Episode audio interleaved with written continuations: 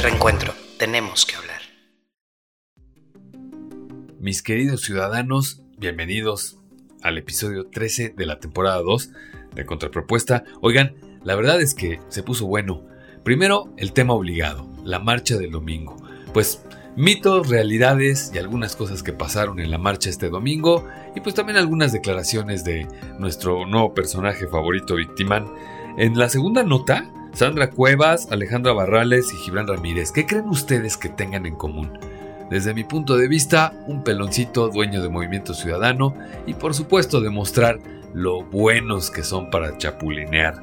Eh, y pues la tercera nota, resulta que ahora tenemos nuevos negociadores, el gobierno federal se, se, se vanagloria de, de estos nuevos obispos que, se van, que van a encabezar un equipo de negociadores. Y sí, sí, estoy siendo sarcástico. Resulta que ahora los obispos negocian con el crimen organizado la paz entre ellos, la Pax Narca. Así es que esto y más, pero más importante, una denuncia ciudadana que les puse ahí en el podcast sobre una, una colega que se llama Astrid Elizalde, para que vean nada más una radiografía de cómo funcionan los tribunales locales que no son el poder judicial al que se refiere el presidente de la República, pero para que vean dónde está la corrupción y el compadrazgo y la protección de los sindicatos charros. Así es que, disfrútenlo, a mí me gustó.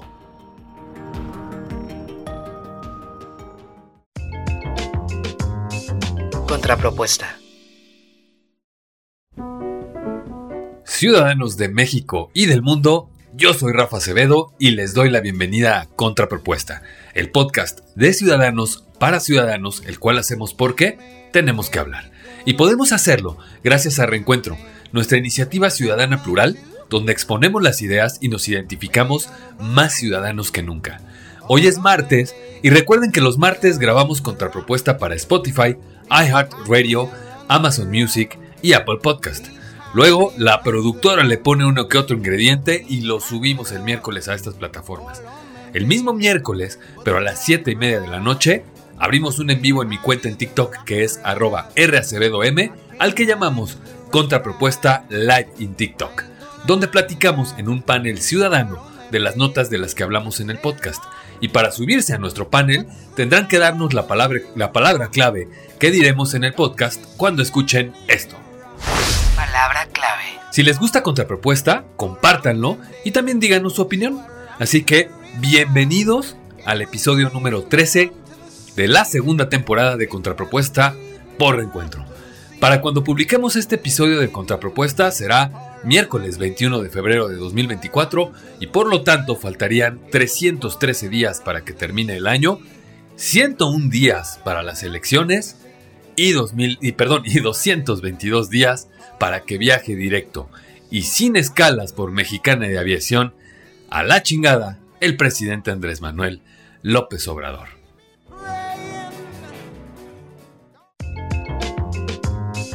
Contrapropuesta.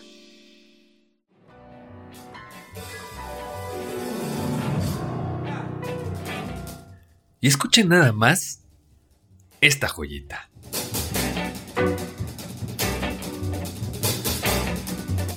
¿Qué tal el jazzecito? Así es, pues esta canción es una de mis favoritas también. Se llama Sinnerman. Es una canción emblemática de Nina Simone que adapta una canción espiritual afroamericana tradicional con una intensa mezcla de jazz, blues y gospel. Simone ofrece una interpretación apasionada sobre la redención y sobre la búsqueda de la salvación. La canción destaca por su ritmo frenético y construcción gradual, reflejando la urgencia del mensaje.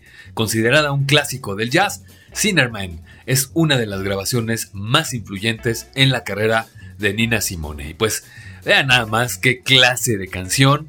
Este, esta, esta jazzista Nina Simone, qué voz también, de verdad. Y pues ya está en contrapropuesta playlist, por supuesto. Esta playlist que tenemos en Spotify para ustedes y por eso es que les ponemos estas canciones, para que también vayan ahí, si les gustan, pues las, las agreguen también a sus propias playlists. Así es que vámonos con esto a los anuncios parroquiales.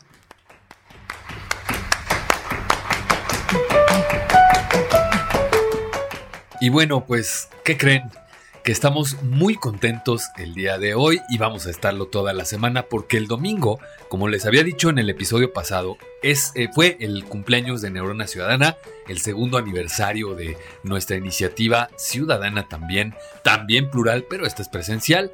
Eh, y pues bueno, déjenme decirles que esta vez no, no quisimos celebrar con un evento ni con algo grande, más bien quiero decirles que nuestra directora de medios, que también es productora de este podcast, lo llevó al siguiente nivel. Lo hizo de nuevo y quiero que y creó un bazar digital, un, neurobazar digital ciudadano, que es para que ustedes puedan, por supuesto les vamos a poner la liga a la, a la, a la encuesta, perdón, sí, a la encuesta para sumarse aquí en la descripción para Spotify, pero Resulta que está buenísima esta iniciativa porque ustedes van a poder conectar y vender para, eh, para, para, clientes en toda la República. Van a poder tener acceso a tutoriales, acceso a varias cosas. Y esto es parte de la celebración de Neurona Ciudadana por su segundo aniversario. Por otro lado, en esta misma semana vamos a lanzar más iniciativas como son la sinapsis laboral, este, también vamos a, enseñar y a, demostrar que sí se puede. Cuando fuimos a Ecatepec con esta inauguración, la primera acción en esta célula, fuimos a ver a un señor que se llama Arturo y ahí nos encontramos a un niño que se llama Miguelito, del que les voy a platicar más adelante, nada más que aterriza algunas cosas ya en la célula de Ecatepec pero les quiero platicar de Miguelito. Es de verdad una historia brutal que tenemos que ver. Eh, también está eh, lo del señor Juan Carlos, están varias cosas que, pues son importantes, importantes de, ver en, en, Neurona Ciudadana. Y así es como celebramos, celebramos trabajando, celebramos ayudando, celebramos conectando, conectando con ustedes. Así es que pues ahí eh, súmense al, Neurobazar Ciudadano Digital, iniciativa de Monse que, insisto, y también si, si no tienen nada que vender, por lo menos vayan y vean nada más el trabajazo que está haciendo la productora con las redes, con todo, de verdad, productora, muchas gracias, muchas, muchas gracias, porque de verdad está llevando eh, a Neurona Ciudadana al siguiente nivel. Y bueno, pues también informarles eh, nuestras más sentidas condolencias el día de eh, ayer, eh, sí, ayer eh, en la noche falleció el doctor Carlos Ursúa, ex secretario de Gobernación.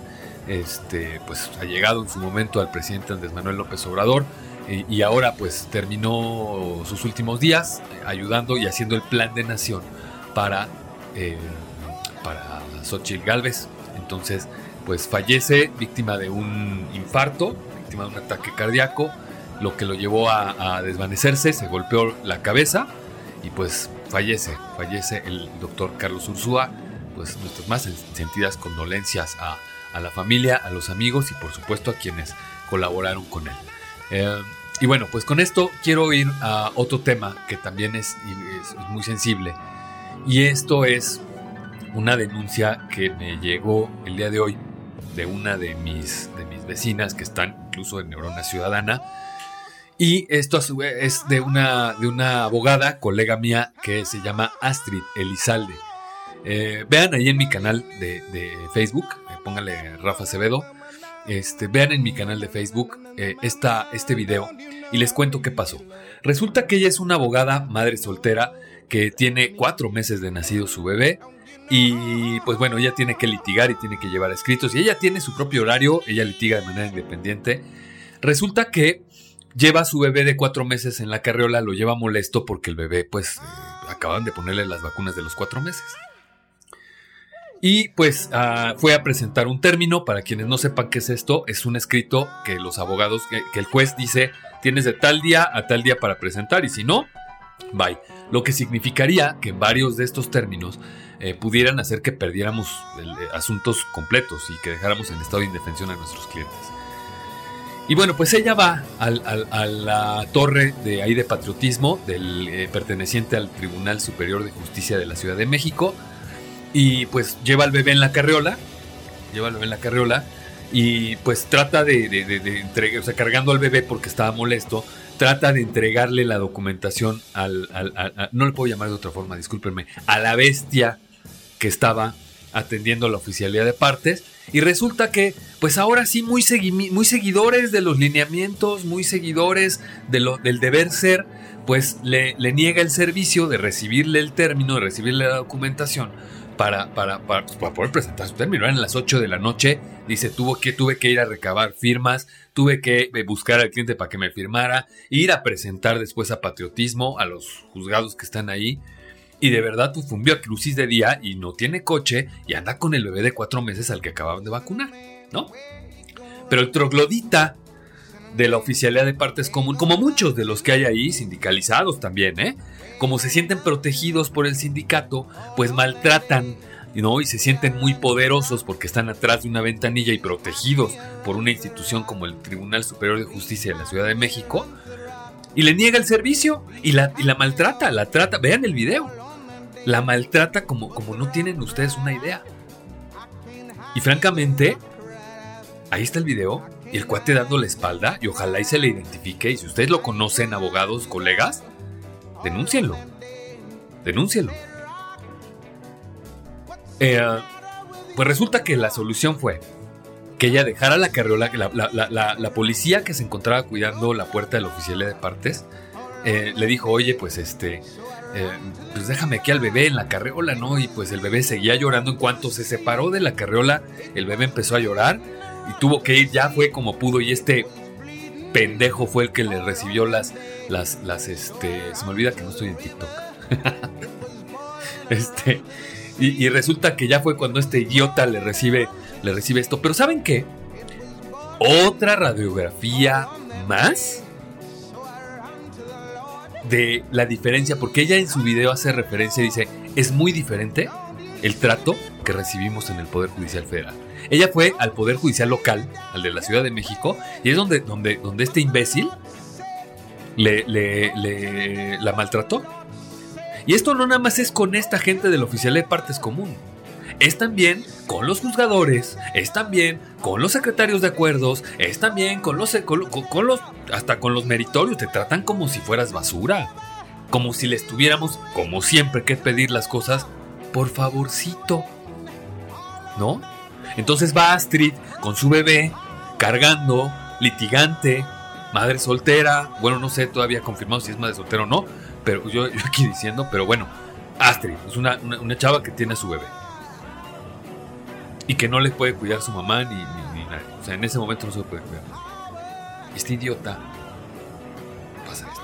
A ver, ¿dónde está la, eh, eh, eh, no sé, el área de recursos humanos? ¿Dónde está el sindicato? Porque tienen a estos, a estos animales trabajando para ciudadanos que requieren el servicio. Y para que vean la diferencia entre el tribunal local o los tribunales locales y el, y el, Poder Judicial Federal. Hay una enorme diferencia. Por favor, vean este video porque también es ilustrativo. No quiero politizar el asunto, pero de verdad, ¿eh? Para que vean quién se equivoca y quién no. Y esto solamente lo permiten los fideicomisos que quieren desaparecer. Pero vean el video de Astrid. Eh, eh, voy a, mañana también lo voy a mencionar en Reencuentro Diario. Y este, eso va a ser mi, mi editorial. Y Mañana también voy a platicar con la productora para que programemos un live con Astrid, porque de verdad eh, quiero que, se sepa esto. Yo voy a ayudar a que se sepa, porque esto es pan de todos los días en el Poder Judicial local. ¿No? Y me vale quien se enoje. Y me vale quien se enoje. ¿No? Pero bueno, con esto, vámonos a la información. Y aquí les traigo la primera nota.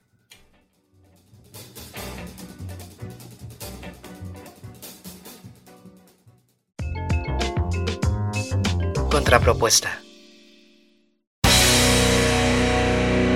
Primera nota. Protestas, apoyo oculto a la personalidad. La marcha.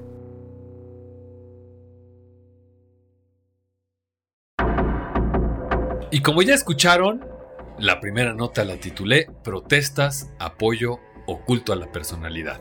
La marcha. Imposible que no tengamos conocimiento de lo que pasó este domingo en el Zócalo y en muchas plazas en distintas ciudades a lo largo y ancho de nuestro país. Una marcha nutrida, rosa y como único orador Lorenzo Córdoba, ex consejero, presidente del Instituto Nacional Electoral, quien de principio declaró que la movilización no era para apoyar o criticar alguna candidatura o un gobierno, sino para protestar y hacerle frente a los riesgos que amenazan a la democracia y a la intención de desmantelar instituciones. El presidente, como siempre, cuando estas cosas pasan, de viaje.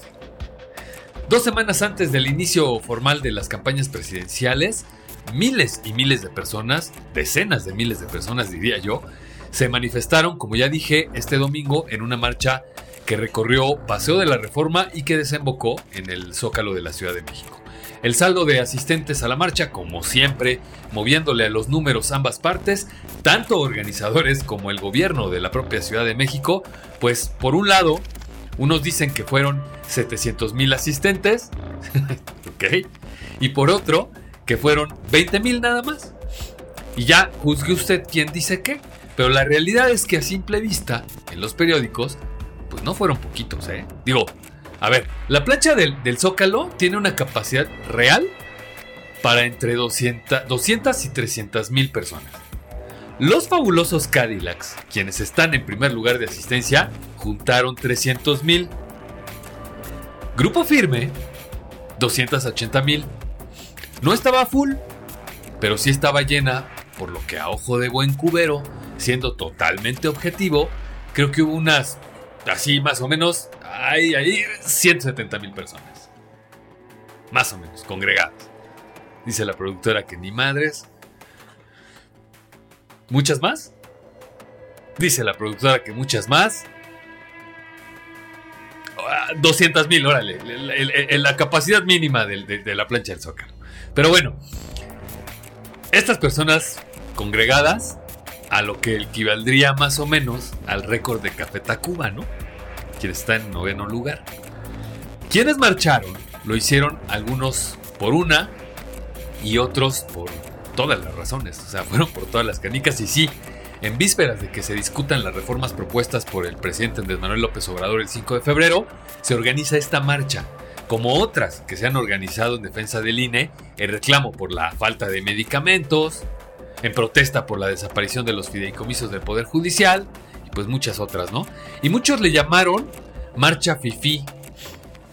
Otros dijeron que había acarreados, ¿no? ¿De dónde vienen los acarreados, no? Otros más, que era una marcha en apoyo a Xochitl Galvez. Y ya saben, lo mismo que hubiera dicho, pero en sentido contrario si la marcha se hubiera tratado de Morena. ¿no? Y es que el problema es de visión. Y sí, la visión de no vernos únicamente como mexicanos protestando. Yo creo que nadie tiene la exclusividad de, las marchas, ¿no? Ni su, dominio, ni su dominio absoluto. Y eso lo digo desde el presidente hasta abajo. Ya todo el mundo se engancha a las marchas como si, no, hombre, pues ya, todo, este, esta es mía y el presidente es el, el, oligarca de las marchas, ¿no? Y, y, la última marcha del líder de Andrés Manuel y caray, ¿no? Por eso es que eh, esta nota la titulé como culto a la personalidad, ¿o qué? Por ejemplo, a dicha marcha asistió Carlos Ursúa, quien falleció el, eh, este lunes, y lo menciono porque qué ironía, ¿no? Un día eres secretario de Hacienda en otro estás peleándote contra tu jefe, el cual sabes que la está cagando, la neta, y al día siguiente estás muerto. Mis condolencias nuevamente a los familios, a la, perdón, a la familia y a los amigos y por supuesto al país. Narco presidente, voto libre, narco candidata, fueron algunas de las consignas y arengas de los manifestantes que le gritaron al presidente luego de haber arribado a Palacio Nacional. En la recta final del gobierno del presidente más querido y aprobado de la historia, no digo que sea el más, que sea el más repudiado ahora, ¿eh? no, no estoy diciendo eso, claro que no. Pero me queda claro que AMLO despertó conciencias y logró mover fibras. Ver al país secuestrado por el crimen organizado es probablemente una de las cosas más graves. Pero desde mi punto de vista, Andrés Manuel López Obrador y su fenómeno solo fue un catalizador a un cambio inminente. Porque hoy marchan. Y hemos marchado quizás los que nunca tuvimos la necesidad de hacerlo. No sabíamos, la neta, que era eso. Y me refiero a una marcha de verdad, de protesta. Pero aunque este es el momento más importante quizás en la historia política de México, no dejamos de tomarnos fotos, de hacer en vivos, de demostrar que somos, entre comillas, patriotas. Y ahora le llamamos activismo. Pero se nos olvidan las causas. Y no lo digo por todos, ¿eh? No estoy generalizando. Por supuesto que no lo digo por todos, pero hay un grueso sector de esta minoría ahora con la cual el presidente no se equivoca. Y disculpen si se sienten aludidos, no, no, no trato de dividir la susceptibilidad de nadie, pero francamente creo que nos estamos olvidando del mensaje por apoyar causas de otros y no nuestras causas, ¿eh? no, no las causas propias. Interés, más que debate, fue lo que causó la ausencia de la bandera de México en el asta del Zócalo, ya que sería la segunda vez que en una concentración de este tipo se encuentra ausente el ávaro patrio.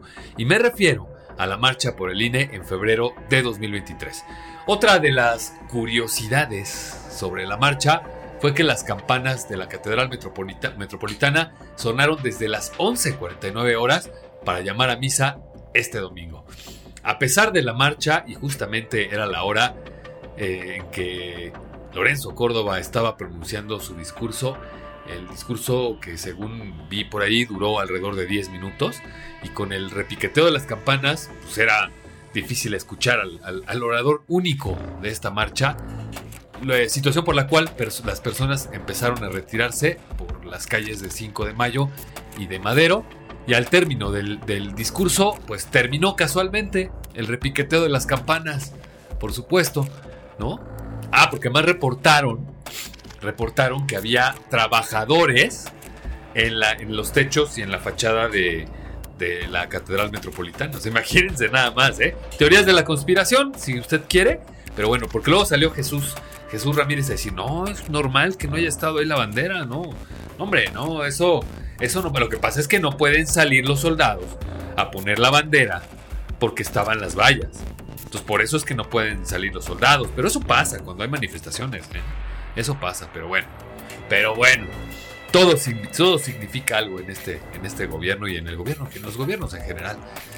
Y pues ya terminada esta manifestación, se entonó el himno nacional, se acabó.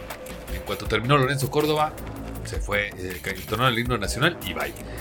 Lorenzo Córdoba dijo eh, que su, en su discurso que las reformas presentadas por el presidente Andrés Manuel López Obrador buscan concentrar e instaurar un proyecto autoritario y también revertir las conquistas democráticas y, específicamente, dijo esto. Por eso es tan grave que se pretenda apurar un plan de reformas que no busca un gran consenso nacional, sino la imposición de una visión de parte, profundamente autoritaria que busca, sobre todas las cosas, la concentración y la perpetuación del poder. Esto afirmó Lorenzo Córdoba durante su mensaje ante miles de, miles y miles, insisto, de ciudadanos. Y estas fueron las, las convocantes a la, a la marcha. Ahí les va. Frente Cívico Nacional de Guadalupe Costa Naranjo y mi querido amigo y compañero de universidad al que le mando un gran saludo de Rafa Hernández Soriano. Ya sé, ya sé, ya sé, pero a mí me cae muy bien mi querido Rafa y fue mi compañero de universidad. Eh, por otro lado, Poder Ciudadano también, de Gaby Sterling, que eh, sí por México, más bien, sí por México.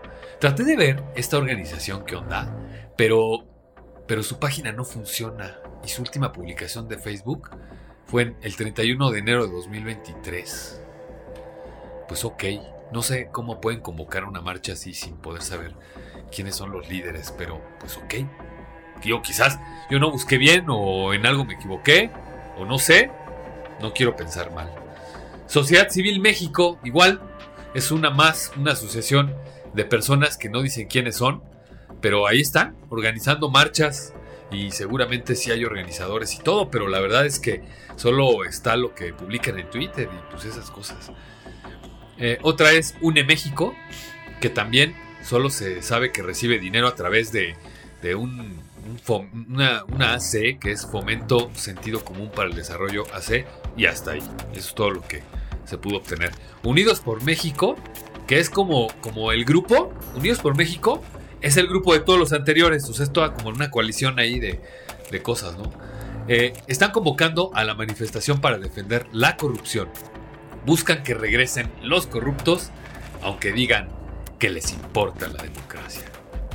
¿Y a qué no saben de quién es esta declaración? Por supuesto que lo saben, de nuestro grandioso líder, presidente eh, de la República, Andrés Manuel López Obrador, ¿no? Porque también una vez más dijo el presidente que detrás de la marcha está Claudio X y otros actores que le robaron la presidencia en 2006. Córdoba era un empleado de Peña, a quien por cierto no ha detenido ni investigado, eso ya lo digo yo. Córdoba dijo el presidente, era un empleado de Peña, y pues yo lo que digo es, a Peña, quien no ha, no tiene ni carpetas de investigación, nada, ¿no? Y el presidente pregunta, ¿Con qué autoridad moral? Esto dice el presidente de la República sobre Lorenzo Córdoba. ¿No? ¡Victimán! Otra más de Victimán que sacó una vez más su poder mutante inútil en su mañanara, en su mañanera. Y pues ahí está. Y escuchen nada más otra de las cosas que dijo el presidente López Obrador a los reporteros asistentes a la mañanera el lunes. No vayan a perder la cartera porque son muy ladrones. Pero eso era antes, lo del INE. Ya nada más a Victimán, usando de nuevo sus poderes mutantes inútiles para victimizarse. Pero ¿saben qué es lo peor? Porque ahorita lo digo de broma. Lo está diciendo de ciudadanos que asistieron a la marcha. No vayan a perder la cartera. ¿Cómo ven? al presidente de todos los mexicanos, diciendo no vayan a perder la cartera porque afuera hay ciudadanos. O sea, ¿qué otra interpretación podemos darle? Por Dios. El presidente está desatado y se los dije en los primeros episodios de Contrapropuesta, en la temporada 1. No hemos visto la verdadera cara de López Obrador. Esta es la verdadera cara de López Obrador y no se la ha acabado de destapar. Pongan atención. Neta, pongan atención. Esto es parte de la polarización. Pero en fin. Vámonos a la siguiente nota.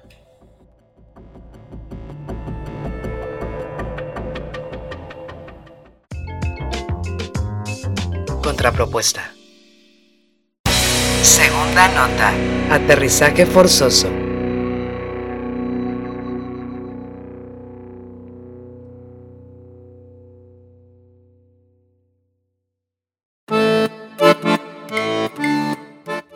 Escucharon, la segunda nota la titulamos Aterrizaje Forzoso. Sandra Cuevas, Alejandra Barrales y Gibran Ramírez, Gibrancito, se registran como candidatos por Movimiento Ciudadano. A ver, ¿sí o no les dije que esto iba a pasar? Y ahí les va.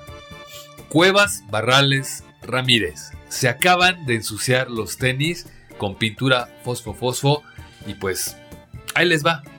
Alejandra Barrales es una política mexicana destacada del Partido de la Revolución Democrática, ha ocupado cargos como senadora, diputada federal y diversos diversos puestos en el gobierno de la Ciudad de México, ha sido secretaria de Educación, ha sido secretaria de Desarrollo Social de la Ciudad de México, es reconocida por su trabajo en políticas de género y derechos de las mujeres.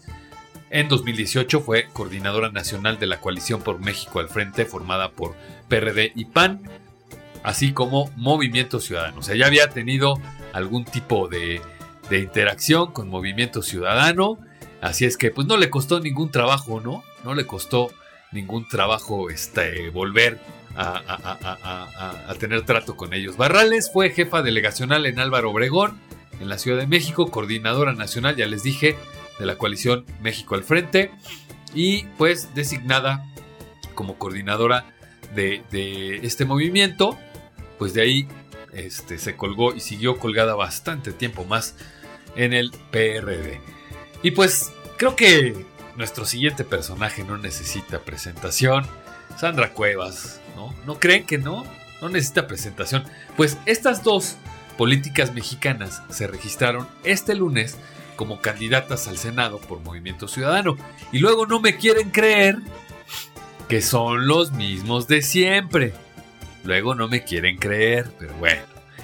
Y en ese mismo acto, el politólogo y aportante en las juventudes, en la creación de Morena, Gibran Ramírez, quien se registró para contender por una diputación federal, la cual evidentemente va a perder, o bueno, quién sabe, ¿no? Pero, pero bueno, lo que sí es un hecho es que este personaje, pues tampoco es como que haya hecho grandes cosas, ¿no?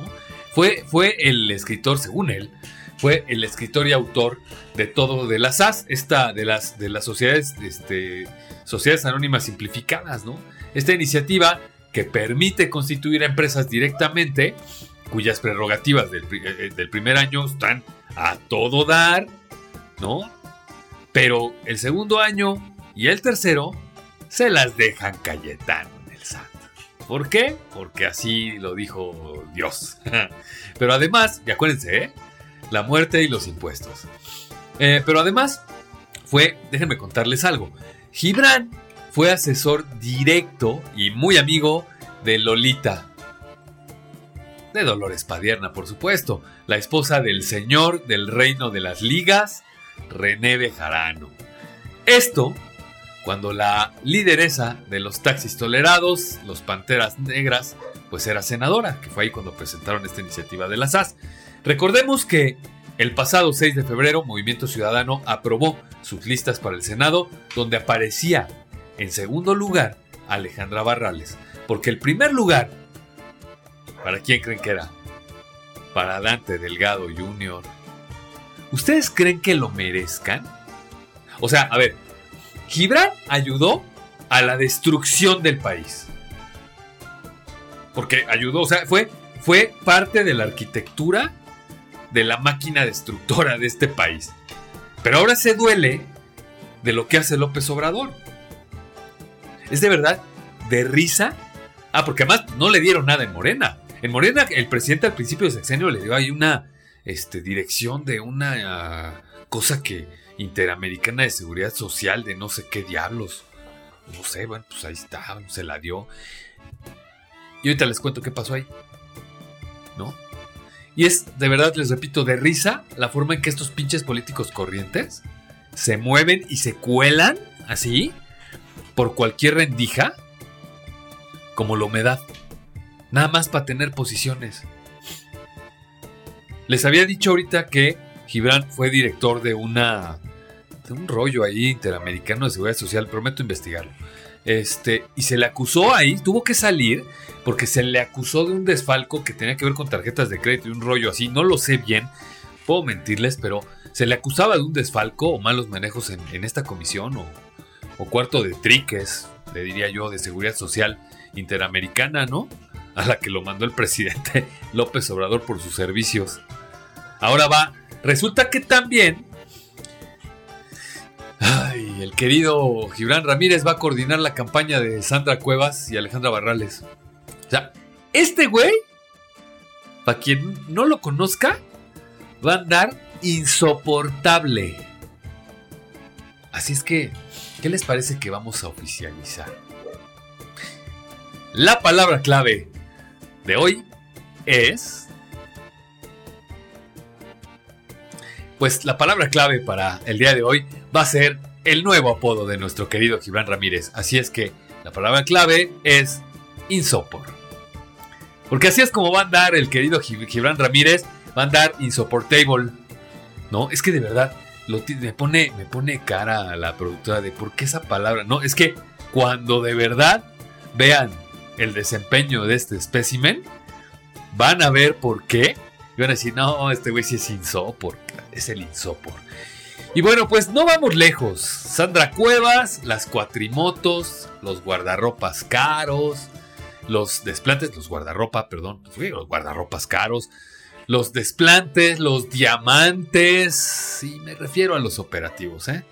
Su pleito con Claudia Sheinbaum y todo lo que ha hecho para obtener al fin la posición. No, no la oposición, no, no, no. la posición. Y su novio, Adrián Rubalcaba, poniéndole a Santa Claudia, rezándole de rodillitas a Santa Claudia que por favor lo adopte, por favor, por favorcito, lo adopte. Y la alcaldesa ya pidió licencia y dijo que va a seguir verificando que se cumpla con un buen gobierno en la alcaldía que está dejando. ¿Le dará tiempo? Quién sabe. Pues así las cosas con la misma pinche política corriente de siempre. Eh, Gibran Ramírez, Sandra Cuevas, Alejandra Barrales, ¿por qué no? Bueno, de Alejandra Barrales digo, bueno, pues está bien, aunque pues la misma de siempre. Sandra Cuevas, Gibran Ramírez y no vamos lejos. La esposa o novia o no sé qué de Gibran Ramírez está también de candidata a una alcaldía en no sé dónde.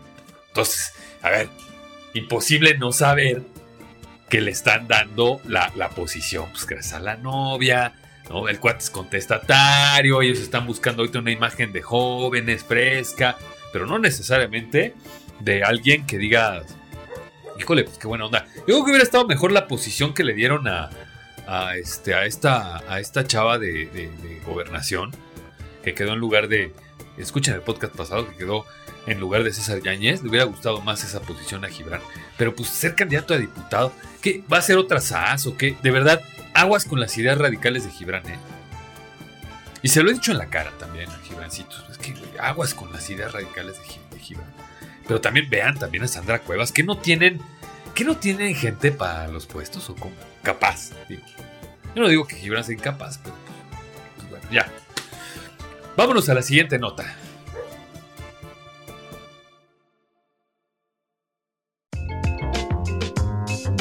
Contrapropuesta. Tercera nota. Nuevo equipo de negociadores.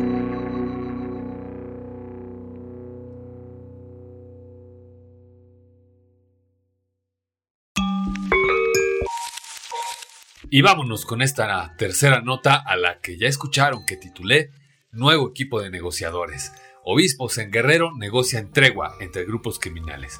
Y es que en días pasados, obispos y padres de Guerrero decidieron intervenir para intentar negociar con líderes de grupos criminales en el estado para pacificar la situación de violencia. Y todo indica que estos criminales fueron quienes habrían buscado a los propios clérigos para negociar una, una, pax, una pax narca.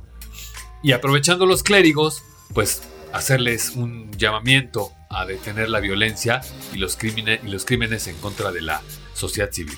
José de Jesús González es el obispo de la diócesis de Chilpancingo, Chilapa. Eh, reveló en esos días que sostuvieron reuniones con jefes de los principales grupos criminales de esa zona para buscar una tregua en la entidad. Esto tras la ola de violencia que ha dejado pérdidas materiales y en el, en el mejor de los casos, pérdidas materiales. Pero lo, en el peor de los casos, pérdidas humanas eh, de personas que no tienen nada que ver con las actividades delictivas. Pues basta ver a quienes, que, a quienes asesinan estos delincuentes son comerciantes o choferes que se negaron a pagar el cobro de piso, ya sea en Tasco o en Chilpancingo. El obispo detalló que cada uno de los obispos involucrados trató de convencer a los grupos delictivos que operan en sus diócesis. Y en detalle, estas son. En Acapulco, el arzobispo Leopoldo González González, en la región de Tierra, Caliente, el obispo Joel Ocampo, o Joel Ocampo Gorostieta, en Tlapa, el obispo Dagoberto Sosa. Y en el centro, el propio obispo José de Jesús González, quien externó lo siguiente. Nosotros creemos que el gobierno tiene la solución.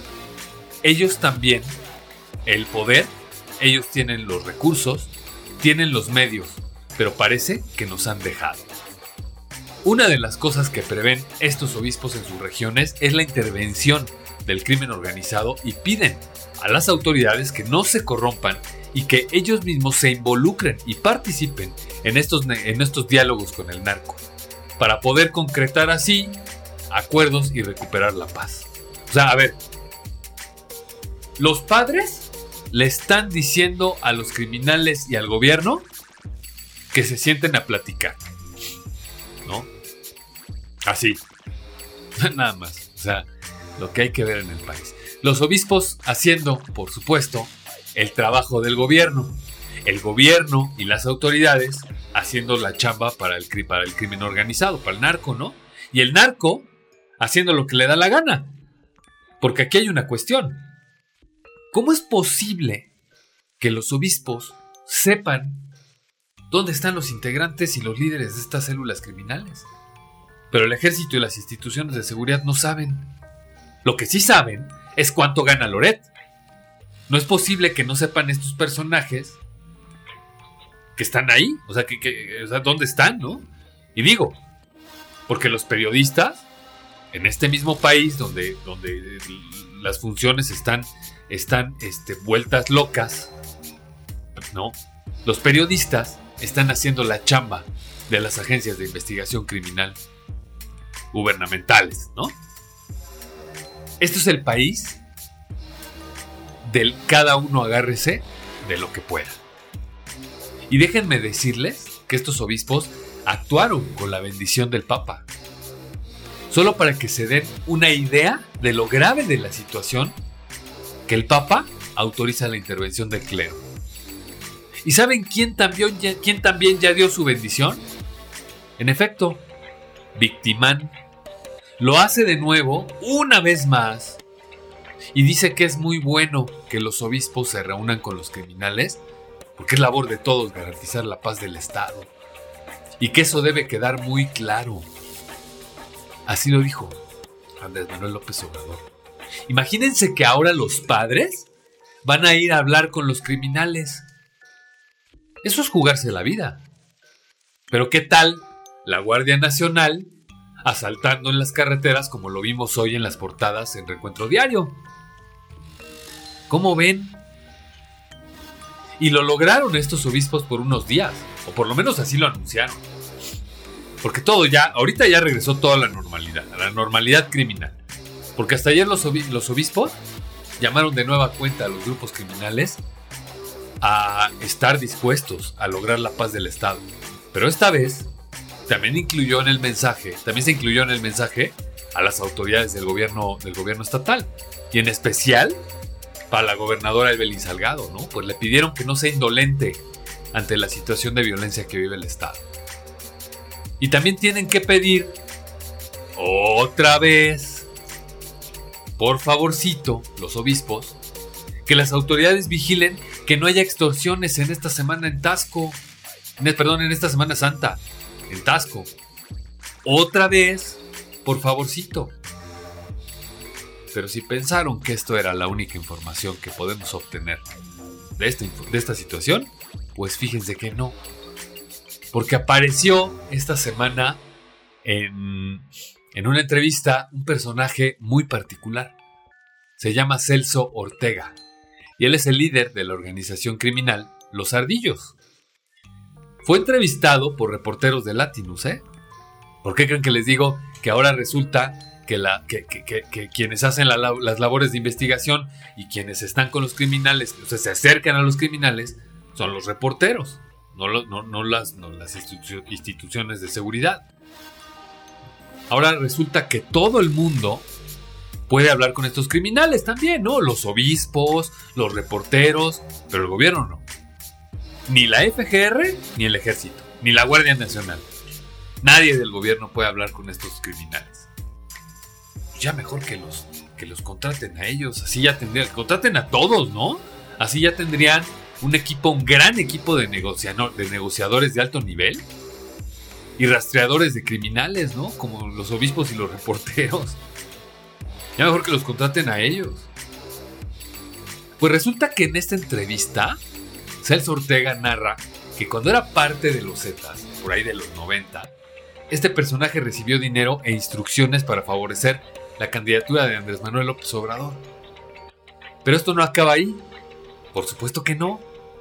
Porque parece que a este sujeto que aparece en la entrevista con un pasamontañas, ahí lo van a ver en YouTube, busquen la entrevista en Latinus, le dieron unas chelas, ¿eh? Porque se soltó con toda la data, toda la data, y exhibió desde lo que les acabo de contar hasta su trato sobre la compra del rastro municipal por parte de este grupo criminal a, Otilia, a Otilia, la presidenta municipal. O sea, se lo iba a comprar y se lo iba a pagar a la presidenta municipal, Otilia Hernández, con dinero, por supuesto, y en apoyo, en lo particular, este, del entrevistado, ¿no? O sea, el entrevistado le iba a tener que dar apoyo y un montón de cosas. Imagínense nada más sus tratos con funcionarios enviados. También descubrió este, este mismo personaje, también descubrió y más bien dio a conocer que habría tenido tratos con funcionarios enviados por el senador actual, actual, repito, Félix Salgado Macedonio, papá de la actual gobernadora, Evelyn Salgado. Y es que recordemos que desde hace dos semanas el presidente López Obrador no ha podido sacudirse el hashtag narcopresidente. Vaya, se los dije como una consigna de la, de la marcha, así le dijeron, ¿eh? El cual lleva los primeros lugares de, la tendencia en redes, de las tendencias en redes sociales, ¿no? Desde hace 15 días. Y si le sumamos esta noticia, pues juzgue usted. Porque mire nada más lo que declaró este personaje, este, este criminal, ¿no? Según esto. Hace tiempo, cuando anduve en Michoacán, a la llegada del Z42 llega el Z4-2. Me manda a traer a Nueva, a Nueva Italia. Ya andaba de pleito con Nazario Moreno, alias el Chayo. Perdón. Y me manda a traer y me dice que tenía yo que venir a mi región a hacer política por Andrés Manuel López Obrador. Porque ellos estaban pagando la campaña presidencial de AMLO por el PRD. Esto declaró Celso Ortega para Latinus, ¿no? Y además le dijo al reportero de Latinus que sería importante entrevistaran al Z42 para que esto se confirme, porque este lo conoce perfectamente bien, conoce perfectamente bien a Celso Ortega. Risueño el niño Latinus y el entrevistado le hace cosquillas. Pero a ver, vamos a ver si logra la entrevista, ¿no? Esa es otra, a ver si Sí, yo lo dudo mucho, ¿eh? Porque no es tan fácil que en estas condiciones el gobierno federal vaya a permitir la entrada de cámaras a un penal de máxima seguridad. Pero pues si el que nada debe, nada teme, pues propicie usted, señor presidente, esta entrevista para que se sepa bien de qué se trata este tema. Porque descalificar es bien fácil. Pero a pesar de que hubo una cancelación a la investigación, eso no significa que la, que la investigación no exista o no haya traído información. Se detuvo por un tema de estabilidad política entre los dos países, pero no porque el, actual presidente fuera inocente. No son calumnias, señor presidente, son hechos. No comprobados, pero hechos. Respecto a la narcopresidenta narcomunicipal del narcochilpancingo, Norma Otilia Hernández, pues, dijo lo siguiente este personaje. Dice que fue fortuito, se refiere al encuentro. Sabemos que no es cierto, porque la reunión tardó de dos a tres horas y media. Uno de los tratos principales para ella era venderme el rastro municipal, como es el punto donde sale la carne, por ende también el mercado iba a pasar a ser parte de los negocios, de los negocios de este grupo criminal. Esto dijo sobre la reunión con Norma Utilia, pero otro que salió raspado en la entrevista es un personaje llamado Galdino Nava. ¿Quién es? Pues como ya les dije, el emisario de Félix Salgado Macedonio.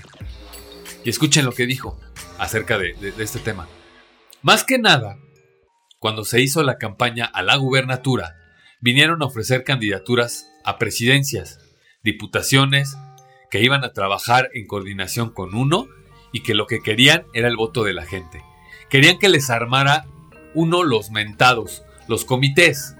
Y ya, de ahí, después ellos regresarían o regresarán a decir o entregar las candidaturas. Y no le quieren creer a los obispos que las elecciones pueden verse afectadas o minadas por estos grupos delictivos. Lo de menos, pero no, es que estos criminales actúen al amparo de los políticos que, apoyan. Pero ¿qué hay de quienes correrían riesgos en Guerrero, en Guanajuato, en Jalisco, en Chiapas, en Tamaulipas, en Sonora, en Morelos, en Zacatecas, en Aguascalientes, en Sinaloa. Y los que me faltaron. ¿Y saben qué? Este personaje dijo algo que sí es cierto. Dijo algo más bien que de ser cierto, pone a varios a temblar. Dijo que tiene documentadas con grabaciones todas esas reuniones. Así que pónganse a correr y a negociar la plaza, gobierno federal. Porque este personaje tiene audios. Ahora tiene al medio, tiene al medio más enemigo de todos los enemigos de la cuarta transformación, porque la Raki es de chocolate. Tiene a Latinus. No vaya a haber un Celso Ortega ¿no? O un Félix Salgado Gate. O incluso un hashtag narcopresidente.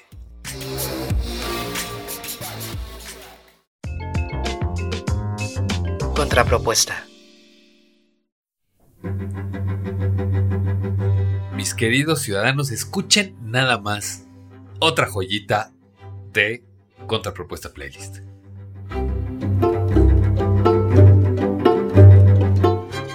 Ahí está. Guapango del disco Música Mexicana de Concierto, parte 1. Eh, obviamente este es el, Guapango de Moncayo, eh, de José Pablo Moncayo, pero es interpretado por el quinteto Anáhuac. El quinteto Anáhuac fue un destacado grupo musical mexicano en las décadas de 1950 y 1960, reconocido por su maestría en la interpretación de música folclórica y popular.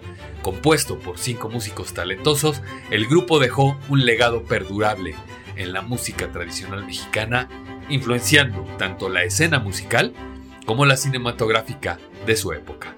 Pues muy ad hoc para, para estos tiempos que está atravesando nuestra nación. A mí me levanta el ánimo el, guapango de Moncayo. No lo había escuchado en esta versión de cuerdas. La verdad es que fue, este fue un descubrimiento reciente. No lo había escuchado el guapango de Moncayo solamente con cuerdas. Lo, he escuchado en vivo.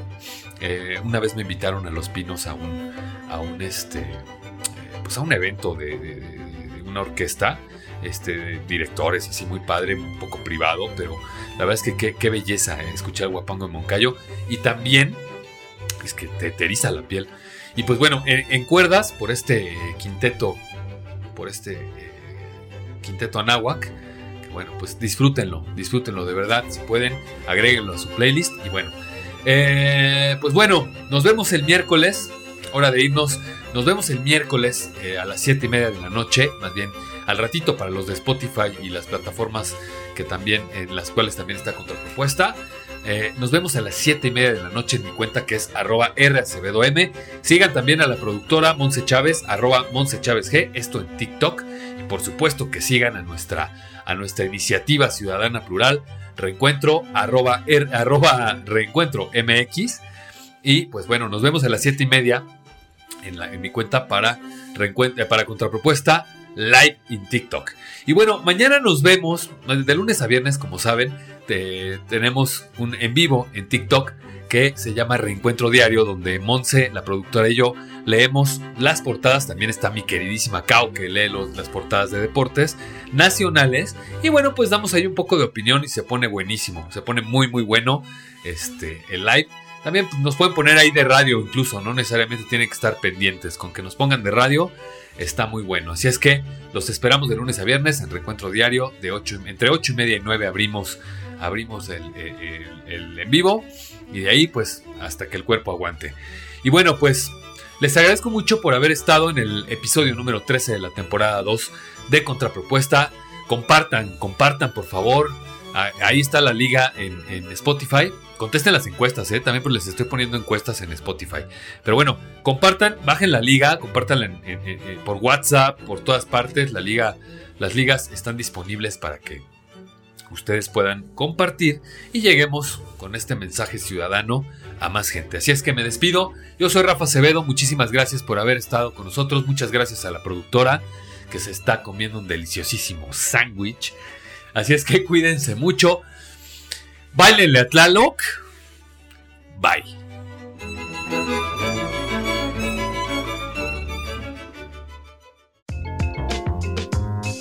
Reencuentro. Tenemos que hablar.